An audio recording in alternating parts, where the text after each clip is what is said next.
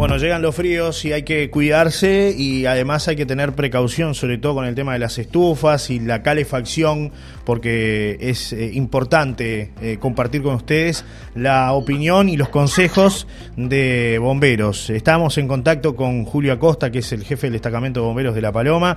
Julio, bienvenido, buen día. Es una etapa especial esta cuando vienen los fríos, ¿no? Intensos, porque la gente eh, busca calefaccionarse de distintas maneras, ¿es así? Sí, bueno, buenos días, buenos días para todos. Este, sí, se trata de eso, oye. Se nos viene el frío en estos días, de hecho hay una ola de frío polar y este y bueno, la gente busca sus maneras de calefaccionarse como puede y, bueno, de pronto a veces eh, podemos cometer algún error o algún olvido que nos puede llegar a, complicar la, vida, ¿verdad?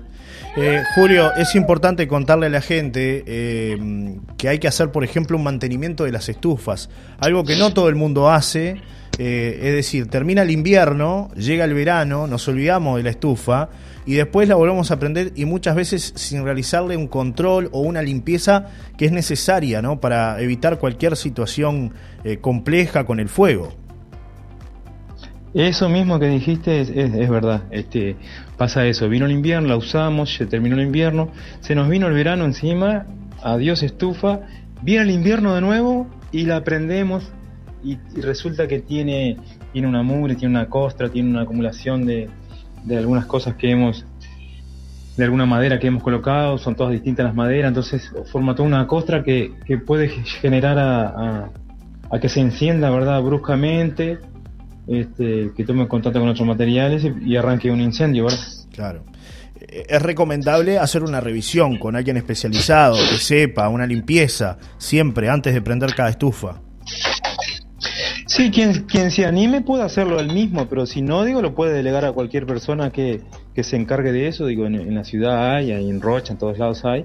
Este, solo buscar nomás que este, seguramente va a tener que contratar a alguien, le, le va a dejar, le va a hacer un buen trabajo de limpieza más que nada, de limpieza de lo que es el pulmón y la chimenea en sí, que es la donde se acumulan esos depósitos este, de carbón. Se está dando mucho la utilización de calefactores de alto rendimiento, ¿no? O estufas de alto rendimiento. Eh, también se recomienda hacerle su mantenimiento. Muchas veces la gente piensa que como es una estufa de alto rendimiento no, no pasa nada, no hay que hacerle nada. Y también es importante la revisión. Claro, también, sí, llevan revisión, llevan revisión, este, por el tema del, de la cañería además, y este, y bueno, también hay que ver el tema cuando se instala, porque también mm, se ha dado muchos casos que la gente con tal de calefaccionar instala su estufa como él cree que va en ese lugar, pero atraviesa por otra habitación, que a su vez hay madera cerca, hay, este, ¿cómo se llama? Postes de, de madera antigua, vieja, 10, 20, 30, 40 años ahí sequito esperando simplemente que, el calor lo, lo, active, ¿verdad? Sí. Y este puede también dar inicio a un lento incendio. Les ha tocado concurrir en muchas ocasiones a este tipo de incendios, ¿no? Del, ducto, de la estufa, que a veces entra en contacto con esa madera y bueno, lamentablemente después inicia un incendio que tiene consecuencias terribles, ¿no? De, de destrucción total o parcial de la vivienda. Les ha pasado muchas veces a ustedes. Sí, sí.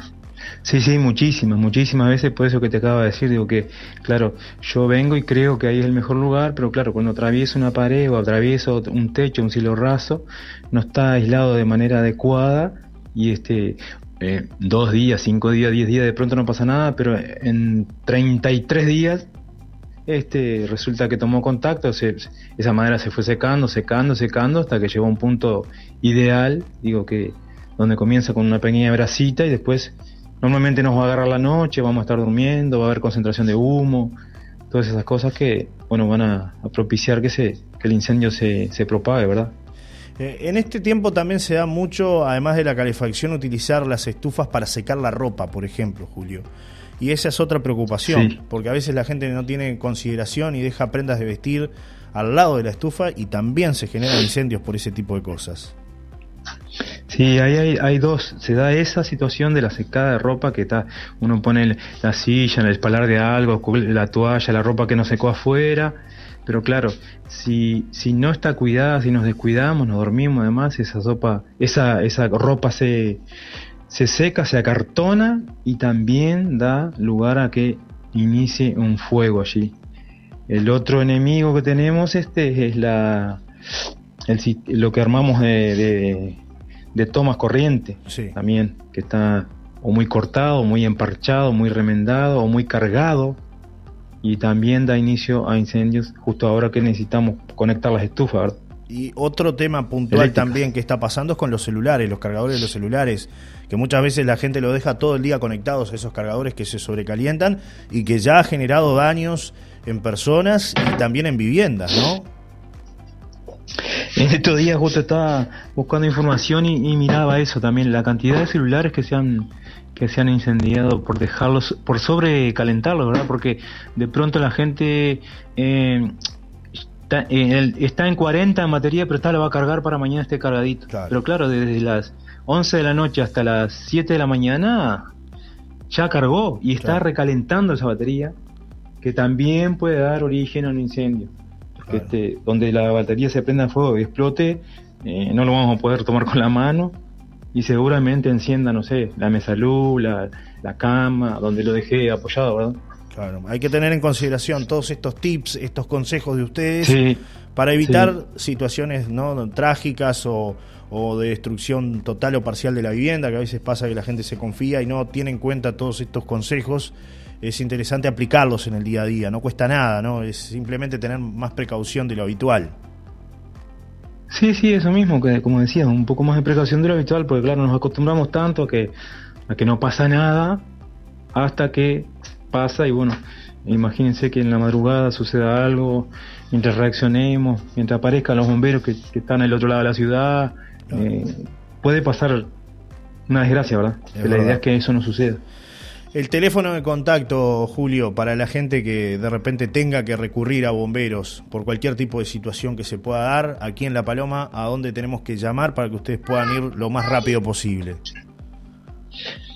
En realidad, el, el teléfono de emergencia que nosotros eh, que nosotros este, recomendamos llamar es el 911, el que no, el que se nos indica que es el adecuado. El directo, 911 Después, ese es el teléfono que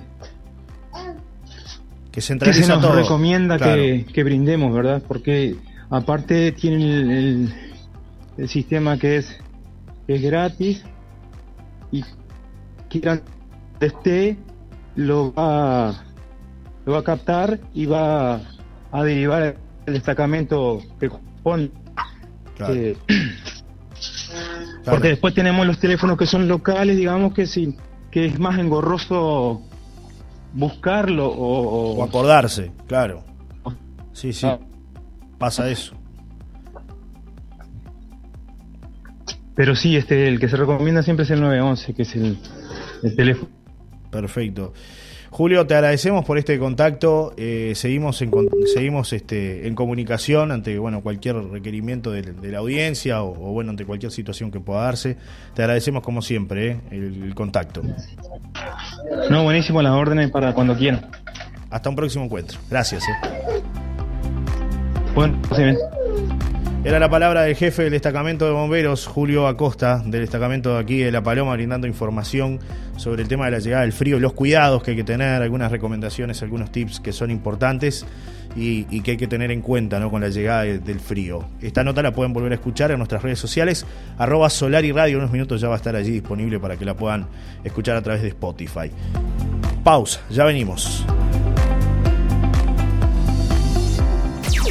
Estamos con la cobertura de todo lo que pasa en el este.